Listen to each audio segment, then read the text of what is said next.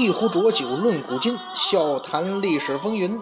各位好，欢迎收听文昌书馆节目，我是主播君南，满谈三国人物。今天呢，咱们接着聊关羽关云长。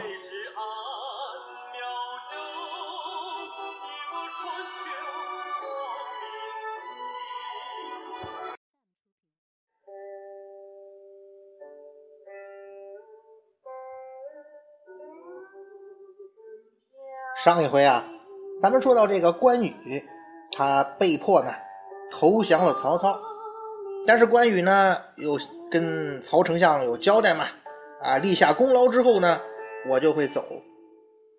他这种心态啊，咱们上回也说了，还是能理解的。一来吧，曹老板对自己这么好，应该要报答一下恩情啊；再一个，作为败军之将，你在曹营那始终是。被别的将领看不起，抬不起头来，尤其是曹操对你越好，那你这大红脸就越脸红啊。所以这个时候，关羽不管从哪方面来讲，他都需要一次为自己证明的战斗。哎，没过多久啊，这机会还真来了。袁绍派大将颜良，还有东郡太守攻刘延攻打白马。曹操呢，派张辽、关羽去解白马之围。在正史上这里头啊，曹操用了荀攸的计策，用了一个声东击西的方法。呃，就是说呀，先假装在西边的延津攻击袁绍，做出啊要在延津渡黄河的架势。等袁绍这边有回应之后呢，快速的让张辽、关羽带领轻骑兵啊往东去白马。奇袭这个颜良，这种大范围的运动战穿插呀，就杀了颜良一个措手不及。结局就是颜良的士兵啊部队大乱。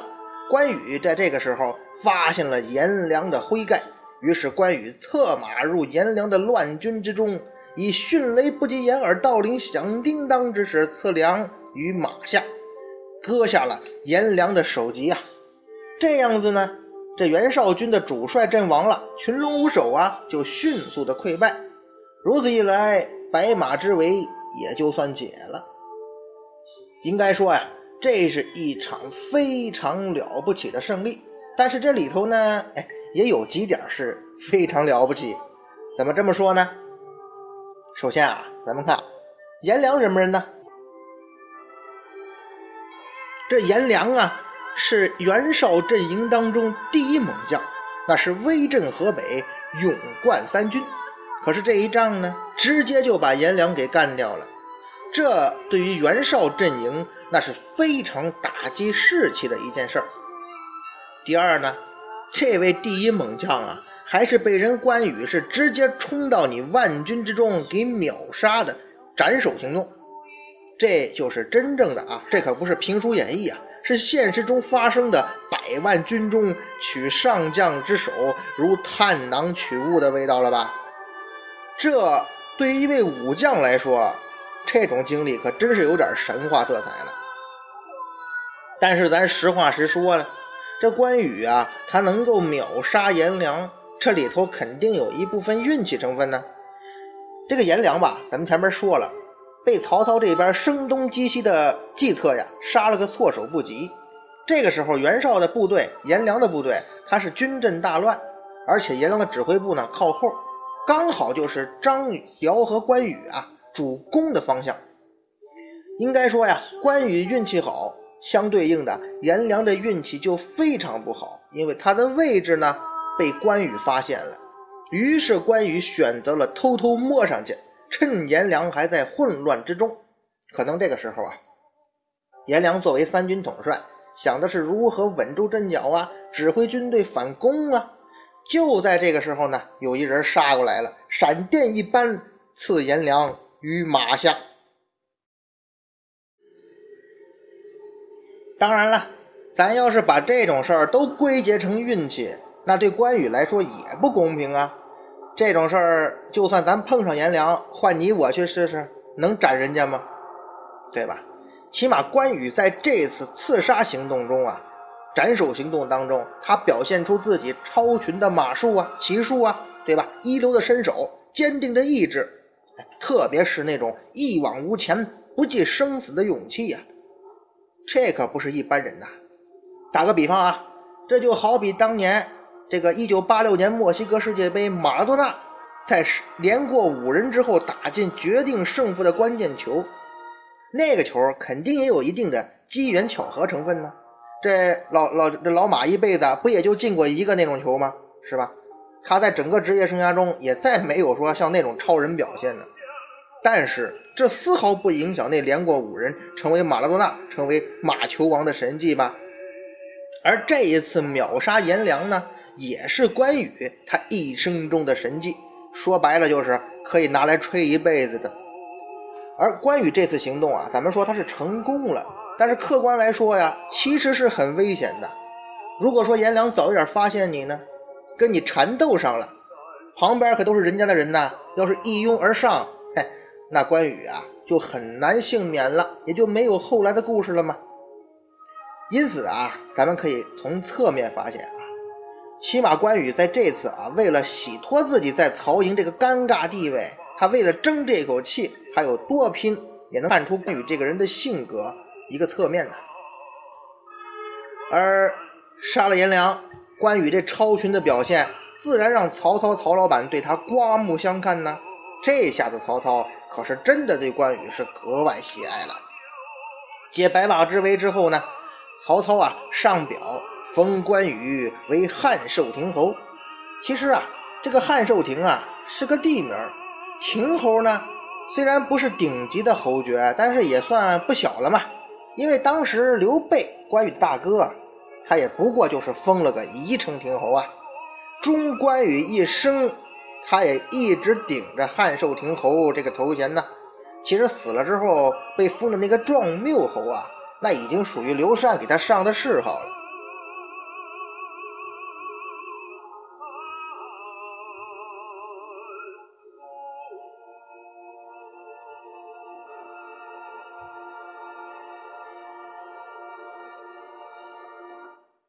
斩了颜良，解了白马之围，关羽在心里头觉得吧，曹老板，我已经不欠你什么了。于是他抽了个空子，他就偷偷的跑了。其实啊，关羽这个人的心里头，他也是有自己底线的。如果说我寸功未立，我也真是不好意思走，咱也丢不起那人，是不是？这个时候呢，去找大哥刘备啊，刘备在袁绍那儿。那关羽肯定是往袁绍那边跑吧，所以曹操的手下就想去追。曹操说了句什么呢？“彼各为其主，勿追也。”制止了手下人的追关羽的行为。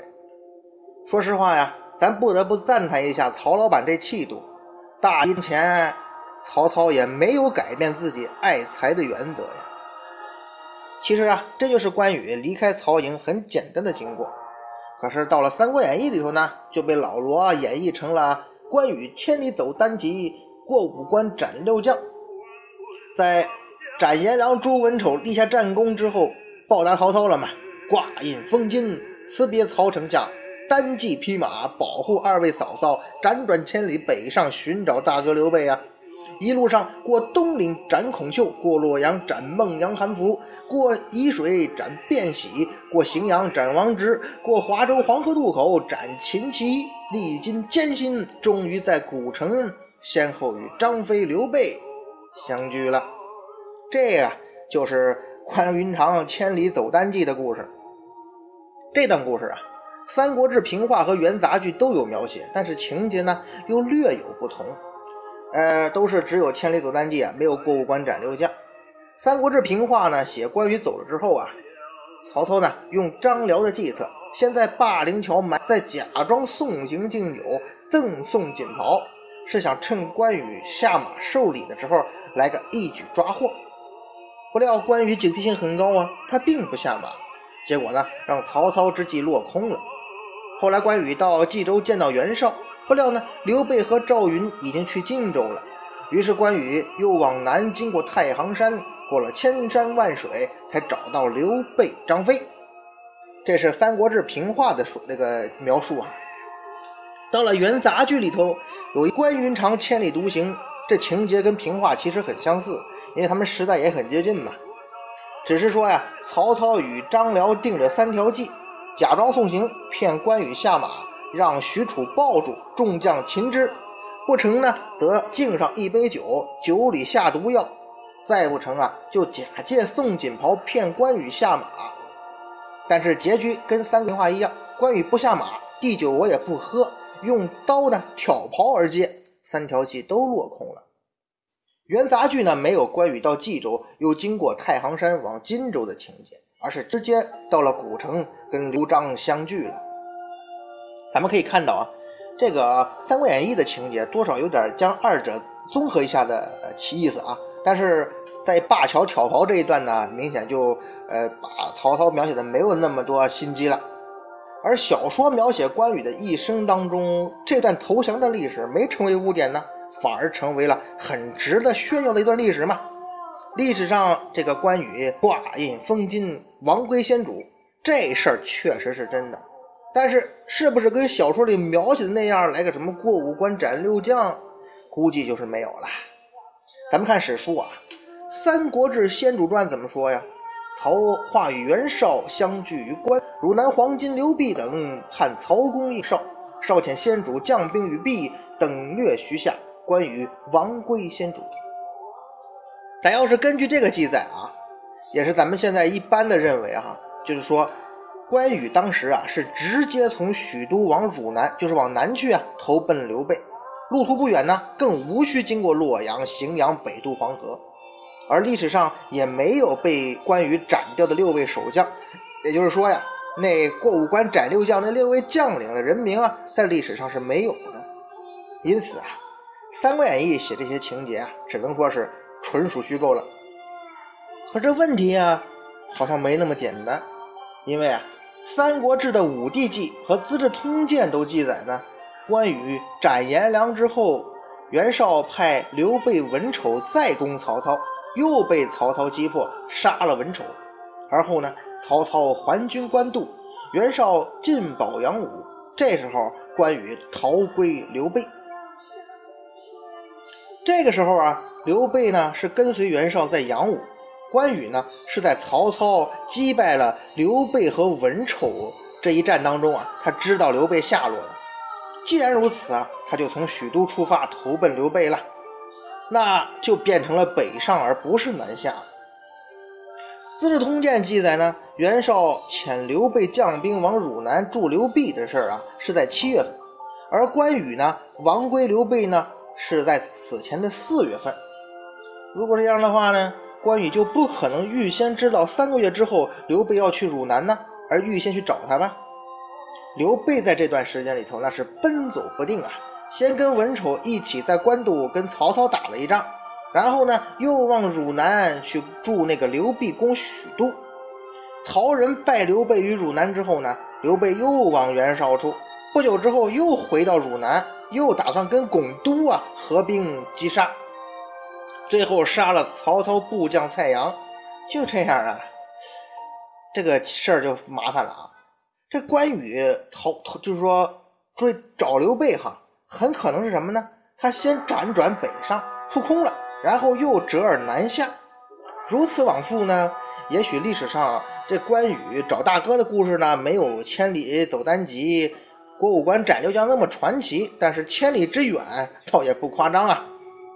因为过五关斩六将是基本不可能的，因关羽，你想他找刘备，说白了就是在逃跑啊。最好的办法是你化妆跑，赶紧跑，你怎么可能那么高调啊？就算是人曹老板不跟你计较啊，不计较你逃跑这事儿，那你这么高调的过五关斩六将，你这不是给曹操难堪吗？这种情况下，曹操他再爱才，也得考虑属下的反应吧。考虑那些被杀者的将领家属的愤怒吧。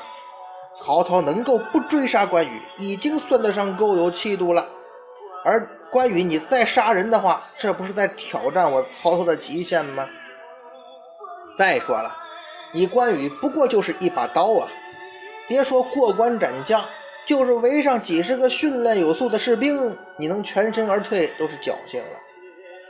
来，关羽啊，咱们说的不是演义中那个关关二爷啊，咱说现实中的关羽，如果他是个正常人的话，这一路逃亡啊，一定会非常低调。当然了，对于那个忠义神武、灵佑仁勇、危险护国、保民京城、绥靖义宣、宣德关圣大帝来说，这投降正常啊。他怎么能？化妆成一个类似于客商什么的猥琐的逃跑呢？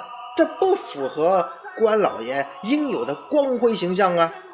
那只能是过五关斩六将这样的情节才符合关圣帝君的形象吗？